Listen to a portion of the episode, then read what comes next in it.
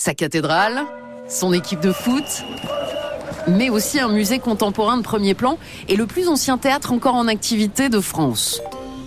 Trois fois sacré plus belle gare de France, le grès rose basalte de son édifice est un héritage du Kaiser Guillaume II, l'époque où Metz était allemande. Un rose qui tranche avec le jaune d'or de la cathédrale Saint-Étienne, la pierre de Jaumont, une pierre extraite dans des carrières de Moselle à une quinzaine de kilomètres au nord-ouest de la ville. C'est l'oxyde de fer présent dans les mines qui donne à la pierre sa couleur jaune d'or. Cette cathédrale Saint-Étienne, vieille d'un peu plus de 800 ans, a des voûtes hautes de plus de 41 mètres la deuxième plus haute de France après Amiens, la plus grande surface vitrée de France avec près de 6500 mètres carrés de vitraux, plus grande verrière gothique d'Europe, tout cela lui donnant le surnom de lanterne de Dieu. Juste derrière la gare, le centre Pompidou-Metz, l'un des musées les plus visités de France. On dirait un chapeau chinois et la flèche au sommet, haute de 77 mètres, est un clin d'œil à l'année 1977, date d'ouverture du centre Pompidou de Paris.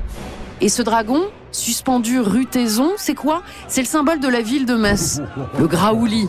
Il semait la terreur dans la cité messine avant d'en être chassé par Saint Clément.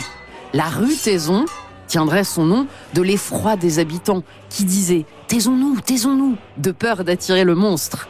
Aujourd'hui, la réplique du Graouli est suspendue au-dessus de cette rue pavée au charme fou, l'une des plus vivantes de Metz. Après avoir traversé la place des restaurants, la place Saint-Jacques, J'arrive sur la place Saint-Louis. Je me croirais presque en Italie. Les arcades et les maisons collées entre elles donnent une ambiance très méridionale. Metz accueille de nombreux frontaliers. Ça parle toutes les langues en terrasse. Le moyen pont sur la Moselle, c'est d'ici que l'on peut profiter d'une des plus belles vues sur Metz. En premier plan, le Temple Neuf et sa pierre grise du grès des Vosges qui lui a valu d'être surnommée la verrue de la place de la Comédie. Ma balade se termine au jardin de l'Esplanade. Il surplombe la vallée de la Moselle. On surnomme Metz la ville-jardin. 625 hectares d'espace vert public, soit l'équivalent de 52 mètres carrés par habitant. Impressionnant, non?